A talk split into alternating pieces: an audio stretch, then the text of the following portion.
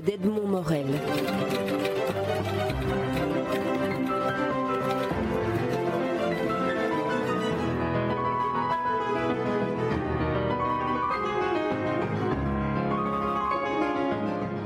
Florence Roux, Xavier Campion, Michael Sladen, vous êtes deux comédiens et le metteur en scène de la pièce Délire à deux de Eugène Ionesco que l'on pourra voir à partir du 12 janvier à la Comédie Claude Voltaire à Bruxelles. J'aimerais donc que euh, l'un d'entre vous me, dise, me fasse un peu le, pitch de, de cette pièce signée Eugène Ionesco. Alors, c'est donc un couple qui est dans son appartement, dans son intérieur, et qui, pour passer le temps et pour se donner des raisons de vivre, s'engueule. Euh, se chamaille, discute et chacun essaye d'avoir raison pour rappeler à l'autre qu'il l'aime. Et en dehors de cet appartement, il se passe un peu la même chose. Ils sont cloîtrés parce qu'à l'extérieur, il y a la guerre, les conflits, pour des raisons qu'on ne sait plus, qu'on ignore. Et comme c'est un texte de Ionesco, euh, l'absurde, l'absurde de la réalité, l'absurde de la langue, tout ça se mélange. Et ces personnages perdent la raison, et, euh, et, se perdent dans, dans leurs mauvaises et bonnes raisons. Votre euh, compagnon, mari, enfin, ce n'est pas votre mari, c'est votre compagnon, est, est joué par euh, Xavier Campion. Alors, je vais lui demander de se livrer au même exercice, mais de manière un peu différente. Comment voit-il sa compagne avec qui il se dispute? Ben donc en fait c'est ma maîtresse dans la pièce puisque je suis l'amant qui, qui, a arraché cette femme à son mari et elle me le reproche euh, suffisamment. Euh, ben oui, euh, je pense qu'ils ont une relation délirante et absurde parce qu'on a l'impression qu'ils se disputent depuis des siècles et des siècles. Ça n'a, ça n'a pas vraiment de, de, de, logique et en même temps il y a de la tendresse derrière cette guerre sans merci qu'ils se livrent. Alors, Michael Sladen, à vous la, troisième question, euh, que, j'aimerais orienter cette fois-ci non plus vers ce qui se passe dans ce huis clos de l'appartement des deux, des deux protagonistes principaux, mais la manière dont vous avez-vous mis en scène cet intérieur à l'intérieur d'un plus vaste conflit qui est celui dont on entend la, rumeur et dont on entend les échos.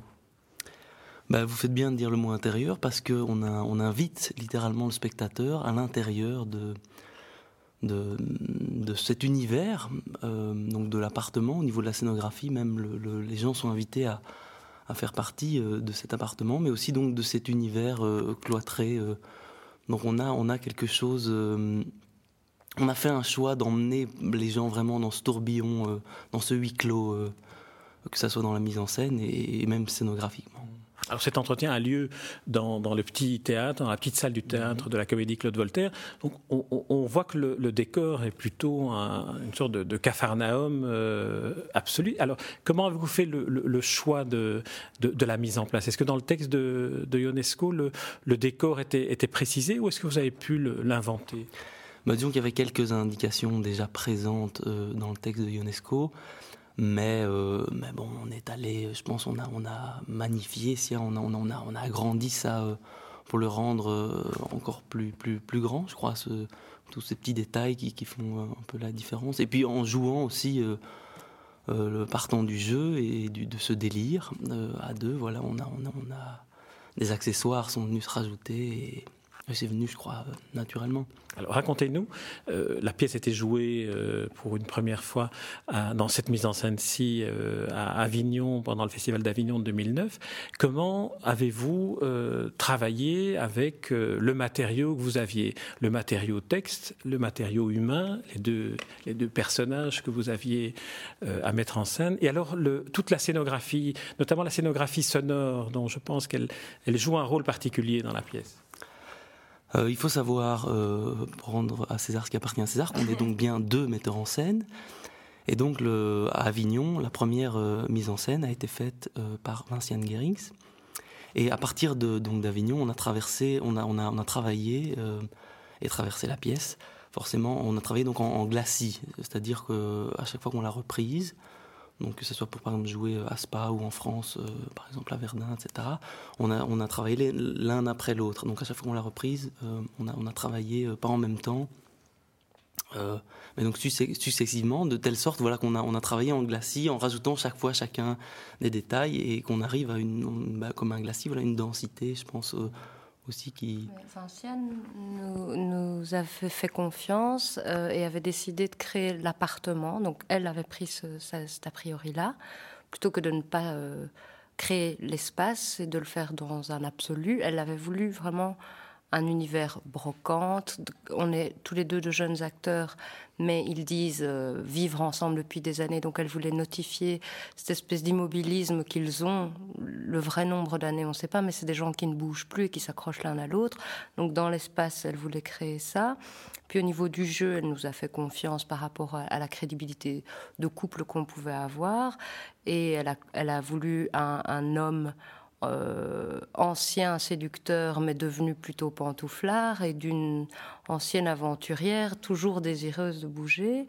Et puis dans la création sonore, euh, elle a voulu, elle a choisi des sons absurdes au départ qui peuvent faire peur, mais qui ne sont jamais de réels bruits de guerre. Ça peut être euh, euh, des assiettes qui cassent, euh, ça peut être une armoire qu'on déplace, voilà. Mais ça fait toujours penser à une explosion, une descente d'une armée quelconque.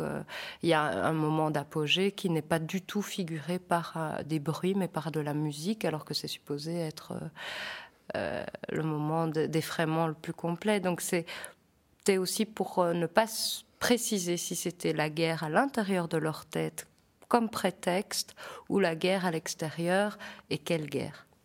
Oui, dans Ionesco, comme dans le théâtre de l'absurde, on est souvent dans la, dans la métaphore. Et donc, on peut imaginer que le, conflit que les deux protagonistes euh, donnent à, voir est peut-être une métaphore du conflit extérieur ou, ou, inversement. Alors que Xavier Campion, comment, comment est-ce qu'on travaille un texte d'un auteur aussi, aussi particulier, je dirais, que Ionesco, où, la comédie euh, est finalement une forme de tragédie existentielle absolue?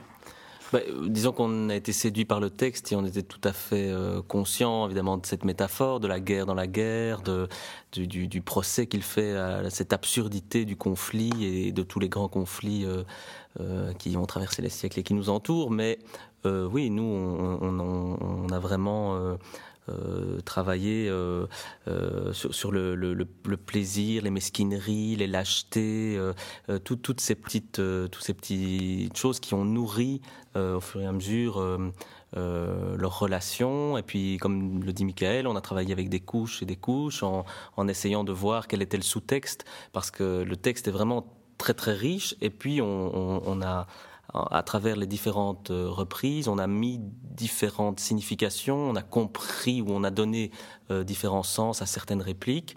Et donc le travail s'est construit comme ça petit à petit. Mais oui, le, texte est vraiment savoureux, il est, drôle, mais on peut vraiment lui donner différentes significations. Comment avez-vous choisi cette pièce-là?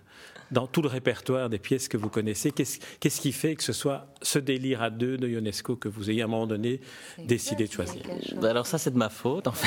Euh, c'est Xavier Campion. Oui, donc j'ai euh, eu la chance de, voilà, de, de, de, travailler une petite scène il y a très longtemps à l'Académie. Euh, de, de Braine-le-Comte quand j'avais 15 ans. J'adorais ce texte. Je l'ai mis dans un tiroir et je me suis toujours dit un jour, j'aimerais bien monter toute la pièce. Et puis voilà, ensuite je l'ai ressorti à un moment donné. Euh, quand on a eu l'opportunité de jouer à Avignon, je l'ai euh, fait lire à Vinciane. Et puis voilà, l'équipe ensuite s'est constituée autour de, de cette aventure. La, compagnie qui, met en scène ce, spectacle euh, est le théâtre du grand complot. Dites-nous deux mots sur, sur cette compagnie. Ben, oui, donc c'est une compagnie que j'ai créée il y a quelques années maintenant. Euh, et le spectacle est en partenariat avec la compagnie de Vinciane, qui est la compagnie sur le fil. Et donc, c'est la comédie Claude Voltaire qui euh, nous, nous accueille. Et donc, voilà, c'est Ça se passe comment d'ailleurs euh, d'être, d'être accueilli dans un, dans un théâtre comme celui-ci? Michel de Warzé vous a, vous, a, vous a vu à Avignon alors, euh, en fait, on a, il, connaît très bien la pièce parce qu'il l'a jouée lui-même. euh, c'est, enfin, en tout cas, c'est mon ancien professeur et je lui ai proposé le projet. Euh, bon, voilà, il a, il l'a vu en vidéo, etc. Et donc, voilà, je crois qu'il a fait confiance à l'équipe et à l'auteur. Comme d'habitude, il a fait le bon choix. Je, rappelle le, titre du spectacle, c'est Délire à deux. Le spectacle est accueilli à la Comédie Claude Voltaire du 12 janvier au 23 janvier.